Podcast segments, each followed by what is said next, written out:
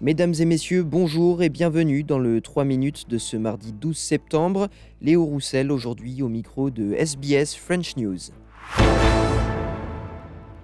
Au Maroc, trois jours après le tremblement de terre le plus meurtrier dans le pays depuis 60 ans, les services de secours s'activent toujours pour rechercher d'éventuels survivants sous les décombres.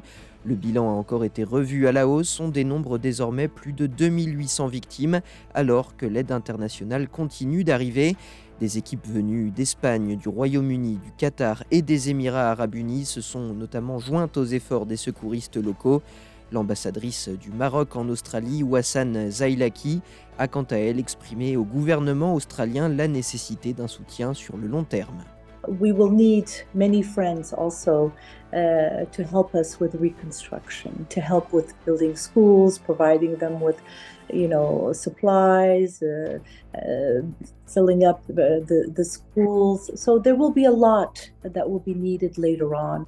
Et puis un nouveau drame sur le continent africain, en Libye cette fois, le passage de la tempête Daniel entre dimanche et lundi a causé des inondations meurtrières dans l'est du pays. Si les secours ont pour l'heure confirmé près de 200 morts, les autorités font état d'un bilan qui pourrait être bien plus grave, dépassant les 2000 victimes. L'ancienne ministre libérale Karen Andrews a révélé ce mardi avoir été victime d'harcèlement sexuel de la part d'un collègue au Parlement.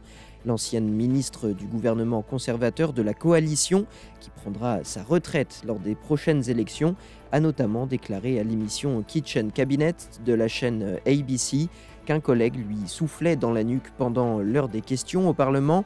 La ministre du Logement, Julie Collins, a déclaré à ABC que ces allégations étaient épouvantables et elle insiste sur le fait que les recommandations de l'enquête Jenkins sur la sécurité au travail sont en cours de mise en œuvre. On l'écoute.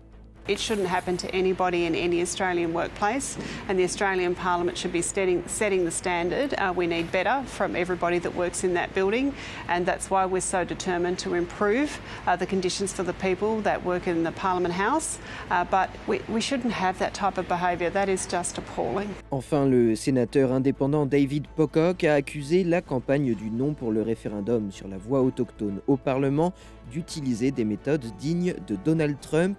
L'ancien joueur des Wallabies dénonce une campagne basée sur la division, une critique qui survient après la publication d'un enregistrement qui montre des organisateurs de la campagne du non encourager leurs militants à utiliser des méthodes basées sur la peur pour dissuader les votants de soutenir la voix au Parlement. On écoute David Pocock qui lui votera en faveur du oui.